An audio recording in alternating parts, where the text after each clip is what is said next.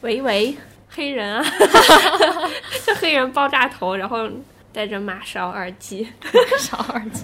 你说这个是马勺耳机吗？这个这个金色的线是不是很像？好服了。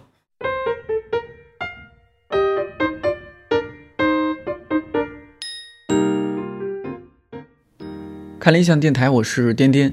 读书的时候，在学校图书馆常年流传着这样的鬼故事。一个人指着空的座位问旁边的人：“同学你好，请问这里有人吗？”对方慢慢的抬起头：“有人。”从小到大，我就是一个特别胆小的人，因为我很擅长脑补。比如在成都待了四年多，吃火锅的时候，我从来没有吃过鸡脚脚，也就是鸡爪，因为不自觉就会想到他们曾经随风奔跑的样子，更不用说一盘猪脑子，甚至麻辣兔头这样可怕的东西。呃，当然，现在我发现设计师才是脑补界的王者。比如刚才开场的音频，就是我们看了一下两位非常可爱的设计师在这期节目的录制现场观察我的录音设备，竟然说他像个有着爆炸头发型的小黑人。我想说，请放过他，把你们的才华展示在我们这期节目中吧。小兰和小抓先后来到设计部，刚开始我总是把他俩认错。他俩身高差不多，穿衣风格鲜明，说话语速也很相近，吃饭又总是在一块儿。其实认错的人不止我一个。听说道长有一次开会的时候说：“为什么觉得我们公司招人越来越同质化，有一种近亲繁殖的感觉？比如看到小兰和小抓，就总要反映一下，哎，他们俩到底谁是谁？”看理想电台的朋友你好，我是看理想的插画师小南。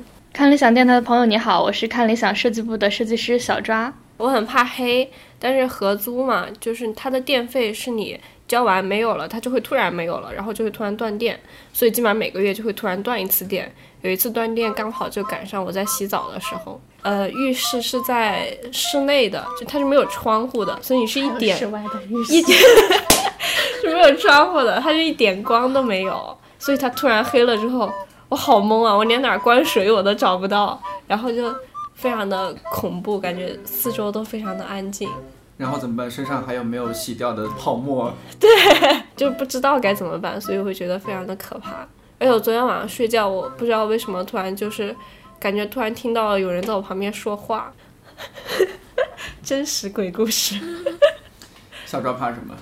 比较怕虫子，然后现在最怕的是蟑螂。因为离我的生活实在是太近了，之前住的地方没有，然后后来因为到了看理想，然后所以我搬了一次家。刚开始到这个房子的时候，我并没有发现它有什么异样，结果住进去，突然某一天晚上，呃，我想说到厨房洗个东西，然后那个时候可能有点晚了，然后因为蟑螂都是昼伏夜出嘛，所以当我走到厨房门口。然后啪的一声打开电灯，然后那个台子上就洗手台上就很多只蟑螂在那儿，然后突然他们因为开灯都定住了，然后我觉得我们就是都互相静止了大概零点几秒，然后我然后我整个就开始就腿软，然后的头皮发麻，我不知道我来干什么，然后我愣了几秒之后默默把灯关上，然后我就扭头回回房间了，然后从此之后我就知道了这个屋里除了。我们合租的室友还有其他的一些小动物，就过上了格外关注他们，而且又非常提心吊胆的生活。我一直试图就想解决他们，但是我自己又什么都不敢动，我连那个蟑螂屋我都不敢放，就是我一直在缩小我自己的空间，然后避免跟他们直面的遇到，就彼此不要知道大家的存在就好了，不然他也害怕，我也很害怕。嗯，就你们就生活在不同的空间就好了。对，我们就就是白天家是他的，对对对。然后晚上我在的时候，希望他们可以收敛一下，对，冷静一些，冷静一些。嗯，后来想了很多办法，然后开始是比如说有一些药啊，然后朋友让我买买了一些那种可以滴在角落里，然后他们就可以互相蚕食的那种药，但我自己又不敢放，然后就等我男朋友来了之后帮我去挤那些药，然后男朋友也不敢动，就是。唉，总之我身边没有那个不怕蟑螂的人，所以我也自己也很苦恼。然后我就在找各种方法去解决这个东西。我男朋友就帮我查各种资料，然后查蟑螂的习性，然后他就查到了一个知己知彼，百战百胜。对，就试图这样，然后就找到了一种他的天敌，叫白鹅高脚猪。然后我们就想说怎么买到它，然后结果上淘宝上一搜，哎，很多，而且很便宜，才十几块钱一只。我看了一下那个蜘蛛，十五到二十厘米一只。然后我当时就想说，我的妈呀！我为了防蜘蛛，然后我找到了一个更恐怖的东西来。然后而且好玩的是，这个蜘蛛，那我搜到那个店家，他买二发三。然后我就来到公司问我的同事说：“你们谁要拼单买蜘蛛吗？”但这个蜘蛛也太可怕了，所以这个想法一直没有成型。然后我现在来了新的室友，我们家的我们家的环境改善了一些，因为我新的室友是一个完全不害怕蟑螂的姑娘。嗯，我也不知道她用什么办法赶走了那些蟑螂。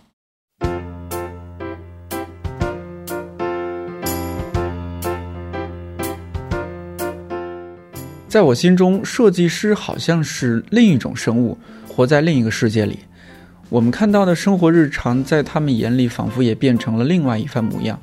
比如在看理想微信周五下午茶这个专栏里，看理想出品的袋装咖啡化身成了一个长着两只咖啡豆一样的眼睛、浑身白白胖胖的咖啡。调皮的插画设计师小兰甚至给他做了一套微信表情包。如果感兴趣的话，你可以在微信表情商店中搜索“咖啡下午茶”，点击下载使用。如果觉得不错，还可以赞赏。所有赞赏的费用，我们将会给看理想首席员工鼓励师四宠卡卡买猫粮。大家都特别喜欢我们的 APP，喜欢我们平时各种图。我们聊一下设计师眼中的那些鬼灵精怪的一些事件。呃，我觉得我们可以先从那个下午茶上周那个讲起。对，上周不是叫。都市鬼怪大赏嘛，我觉得我们那个新媒体的小编从这个点切的非常好。现实中有一些东西就是非常的恐怖的，然后他给的那些场景就会让我觉得非常有共鸣。就比如说那个被自己脱发量吓死的浴浴室地缚灵。就你在洗澡的时候一抓一把头发，真的是非常诡异的一个事情。而且我记得我当时要画画那个浴室嘛，要画一个恐怖的浴室，所以我要搜浴室恐怖图片。可是我们几个都不敢搜，然后就一直在互相推脱，谁谁去搜这个图片。对，最后让唐宗去搜了这个图片，我们离他两米，就选了一个色调来画这个图。还有就那个，哦，有一个是。我觉得两个完全就是照着我自己画的，有一个因暖气和外卖没有到的，连火柴都没有的小女孩，就是我每次在家，因为最近真的特别冷，北京没有暖气，就在那边等外卖，就感觉她永远在取货，永远在取货，让我非常绝望。还有一个就是被被早晚高峰地铁挤得灵魂脱壳而出的游魂，我画的是惠新西街南口站，因为我们公司。就是我跟卓雅每次回家都要经过那一站，我们从公司往那边走，突然到那一站就会经历人山人海，然后突然把你挤向一个不知名的角落，基本上是如果你要出那一站，都会脚跟腿都拔不出来。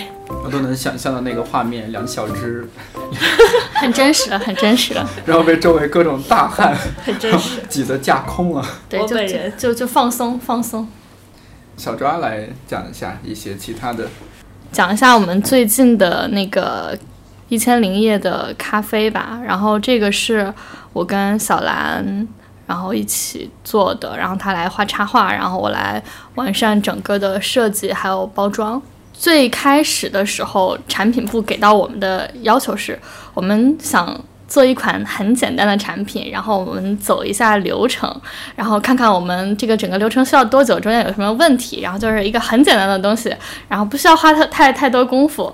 其实我们每次收到的活儿都是这样说的，但是最后都会变成一个很大很复杂的东西。对，然后这次开始我也是一个很放松的心态来做的，然后而且产品部的同事给我们的。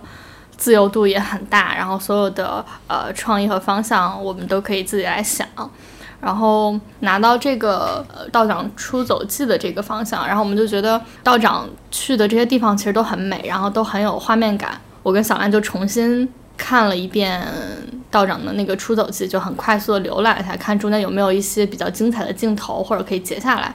然后看完之后觉得其实很多画面，啊都都有故事可讲，然后都还挺精彩的，所以就慢慢一步一步定下来，觉得可能这种分镜或者说有一点连环画这种有故事性、有有场景感的东西更适合表达。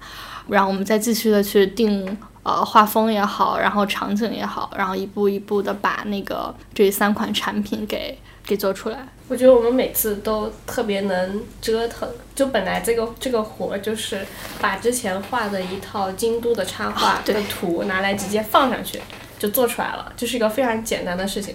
但我们总觉得好像不还不够好，对，总觉得这样太丑了，然后就一直去想怎么样做才会最好，然后就慢慢的变成了，呃，要做三个地点的图，因为本来只是京都，最后变成三个地点，然后又变成了我们要去做一个漫画。所以就会弄得越来越复杂，越来越复杂。然后开始只是说把之前画的一些那个插画印在内袋上，然后可能每一代一个图案，然后但是就是跟技术原因，就是供应商有关系，就是它可能呈现的效果不是最好的。我们也看了其他他们呃品牌做的东西，然后我们觉得那个画印在上面呈现的效果并不好，然后所以就在想新的办法，然后一步一步就是折腾的我们自己都要重新把整个。呃，设计插画，然后等等等都要重新捋一遍，就是把简单的事情，然后我们自己 自己复杂了，自己给自己找活儿干的那种感觉。那做完之后觉得满意吗？还挺好，还挺满意的，而且卖的很好，一天就卖光了。对啊，我们是三十个小时就是售罄，然后我自己都只抢到了一套，然后就没有就没有了。我还想说，呃，我们再买，然后结果第二天到公司就发现就卖完了。以后还会有吗？我也没有买到。预告一下，有预告一下，预告一下，我们会加一批，会再加印一批，然后这个月吧，然后会再推一批新的，啊，也也不是重新，就是就是加印一批，因为之前我们，呃，其实因为是试试着去做一下，然后没有想到大家还真的都挺喜欢的，包括当时拍产品图的时候，用了一些比较鲜艳的色块，其实跟我们公司之前的风格会差的比较远，因为我们之前一直都是。可能黑白灰，黑白灰，然后就一直保持想让自己很理性，然后就不太用，呃，粉色啊、黄色啊、蓝，就是很鲜艳的颜色去做。然后这次就想说，我们的产品都已经这么年轻了，那就试一下。对，就试一下。结果大家都觉得还不错，嗯，然后也给了我们很大的信心。其实，在做的过程中，有时候你自己做完之后有点心虚，然后就 可能做之后给同事或者给大家看一下，大家觉得哎，好像很不错。然后我们自己也慢慢慢慢的觉得，嗯，确实不错嘛。对对对，就是哎，对，可以可以继续做下去，然后就比较有信心吧。然后之后也卖的很好。小张嗓子休息一下，小兰讲一讲，就是因为大家很喜欢我们的 APP，我们上线之后，呃，里面的一些呃板块的设计，就那些图，大部分都是你来画的嘛。嗯嗯，可不可以和大家分别讲一下这些？哎。A P P，他叹气，唉，很不满意的样子。不是，就 A P P 这个图，顺便可以吐槽一下。其实也是我们找事，你知道吗？对，你们俩是什么星座？为什么就是找事，总是在摩羯座和水瓶座。然后我们三个就加上唐总，我们就要一讨论，就就想去做一些不一样的东西。因为你看市面上大部分的像这种 App，然后它的封面图。像我不说是什么 app 了，就一般都是用人物的头像，或者是它没有一个系统，就是单集去做一个单集的，它并不是一个系统性的东西。但我们这个 app 因为它新上嘛，现在内容也没有那么的多，所以我们就尽量能够去给它做一个整体的一个视觉风格。然后定这个风格也是，当时也不知道怎么做，就其实还挺。挺纠结的，漫无目的。对，漫无目的，因为这个这个活其实从五月份就开始了，你算到现在已经十个月了，就那段时间真的是五个月，兄弟。哦，你不知道设计师数学都不好吗？我也是呢，已经半年了。哎，对哦，半年，半年不是五个月，我也错了。然后，然后当时也是就是很懵，因为我们想做一个不一样的一个 app 出来。但是我们不知道从哪儿着手，然后因为这个 app 最开始是就它的这个 UI 是外包的设计师做的，他们当时有定一个风格，是类似于我们现在的这种风格的，他给我们一个灵感，说不定可以这么做。但这么做其实大家看可能是一些就是几何形啊、色块，就感觉就可能公司的人都会觉得是一个很简单的事情嘛，你就是一个几何的东西，你往上一放，你就不需要画的太认真。但其实这个反而会很困难，就会比我平时画的，比如那种插画会困难很多，因为它是一个具体的物体，你去提炼，然后你再抽象，就是这个过程是非常的复杂的。就包括一个节目就很简单，比如说《一千零一夜》，《一千零一夜》有那么多元素，有道长，有斗篷，有书，你要提炼哪个物体来做它的主视觉，就会就思考的过程会很麻烦。其实画画的时候倒是很简单，但比如就为了《一千零一夜》那个节目，我们的画了草图，大概就画了几十个草图，就在纸上画的那种草图，然后最后才选中了一个去做了这个。稿子就觉得还不错，就放上去感觉跟 app 视觉挺搭的。就我们想做一个看起来更像是我们的 app，就是看你想的 app，而不是市面上任何随便的一个 app。嗯，那最后呈现的看起来好像是一束光，然后从一个窗户照到一个像天天台一样的地方。没有，这其实是两本书，所有的这些窗户，这些都是书上面的窗户，然后知识的光，对，知识的光。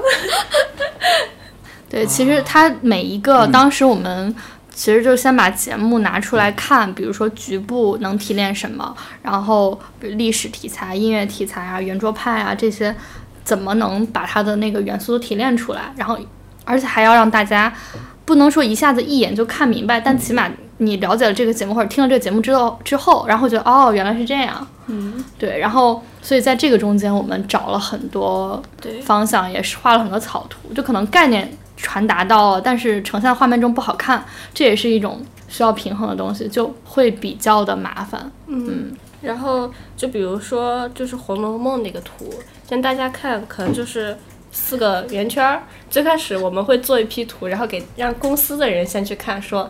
呃，你猜这个节目是什么？你猜那个节目是什么？结果其实大家都是猜不出来的。对，就不太只有那个图的话，它是很难去联想那个意思。但如果我告诉你，你现在看这个四个圆圈，它是《红楼梦》，它的意思是石头记，再加上贾宝玉头上的那个红缨。对，你会不会觉得，哎，是那个意思？然后你看了这个节目，再反过去看这张图，你就会觉得还挺有意思的。其实我们想达到这种这种效果。对。然后就是需要你再想一下，然后回过头来说，哦，好像是这个意思，然后还不错，对。对，然后再加上一些视觉性的排列，比如说它是竖着排、横着排，或者是在画面中是怎么样一个构图，都需要去设计好。嗯，那我我今天还和小小兰开玩笑，我说中国经典导读，我有朋友说一看说看起来像一个黑瓜子儿，你知道吗？啊，因为中间有个特别黑色的部分，特别像黑瓜子儿。其实这个这个做的时候，我们是想了很久，因为它里面讲的有一些，就是讲的很多，就尚书，然后还有什么诗经之类的，都是一些很抽象的东西。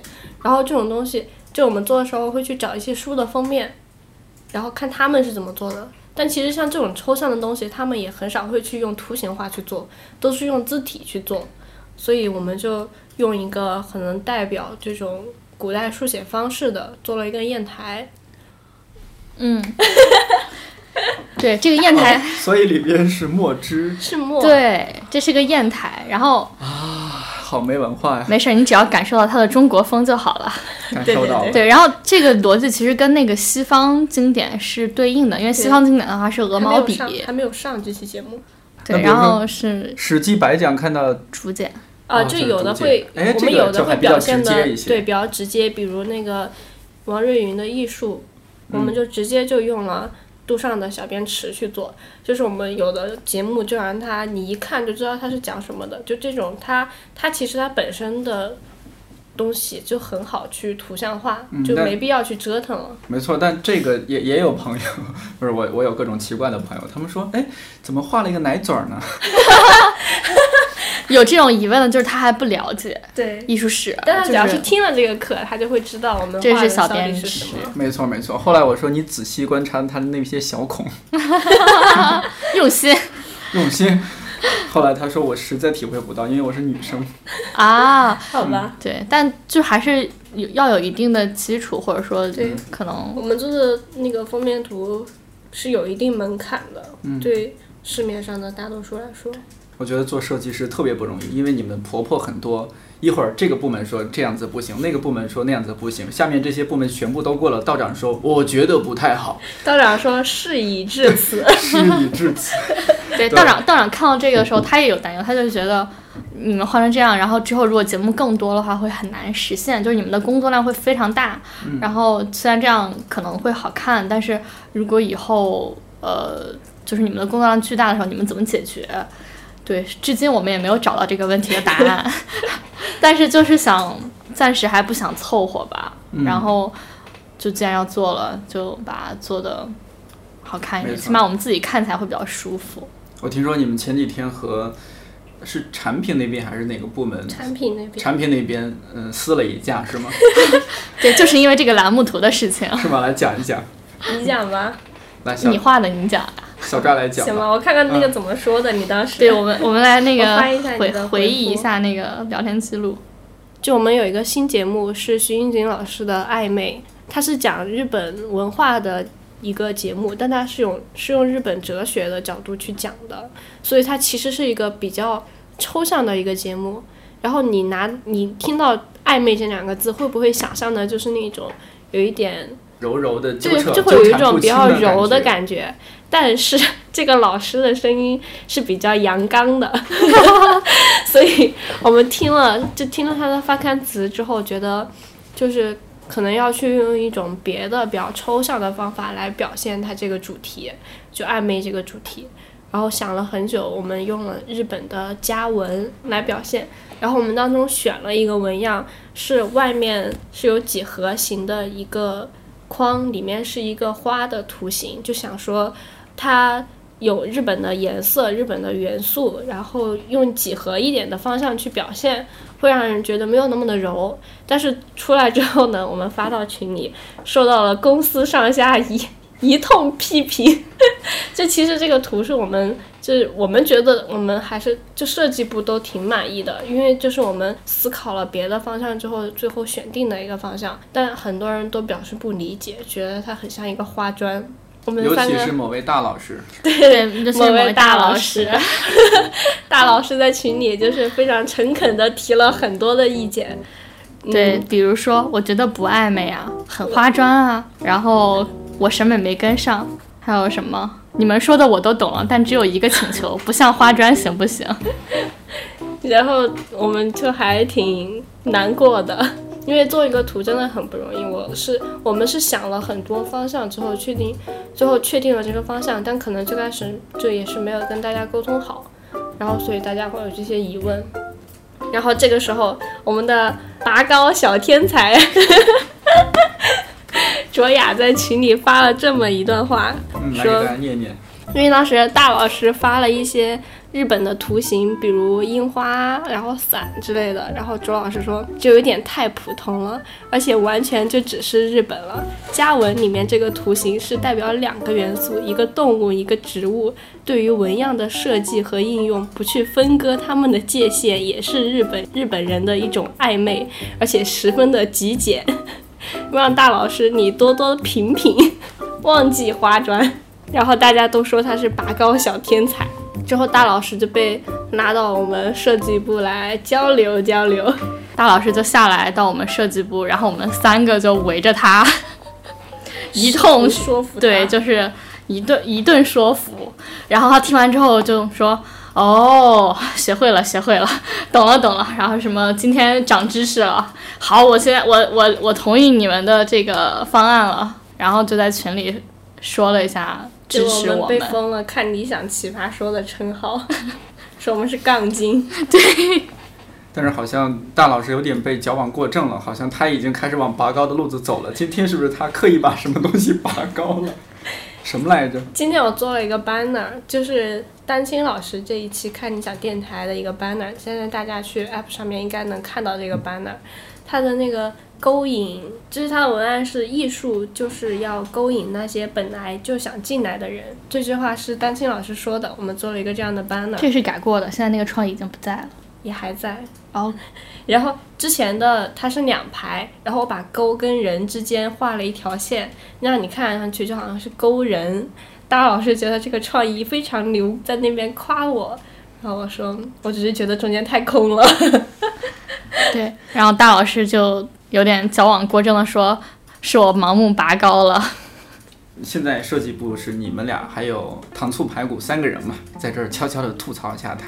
唐老师真是太认真了，加班太严重了，我真的觉得唐老师真的应该早点回家休息，注意一下身体。对自己要求太高了。对，就是为什么做图要做那么认真？就是他他，不过我说实话，他真的是我工作以来见过对设计最有抱负的一个人，对真的是。报复设计。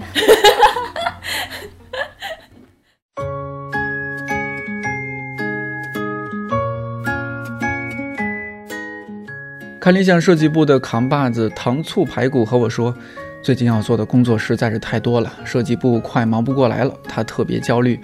如果你听了这期节目，觉得设计部的人还不错，不妨考虑一下，也欢迎你投简历给我们。相关的信息邮箱可以在本期节目文稿内容部分以及评论区查看。今天是万圣节，不管有没有参加各种 party，都祝听节目的你万圣节快乐。早上撕日历的时候才发现，二零一八年只有最后薄薄的两个月了。没有读的书，没有看的电影，没有去的地方，没有实现的目标，要抓紧了。看理想电台，我是颠颠，祝你早安、午安、晚安，我们下期再见。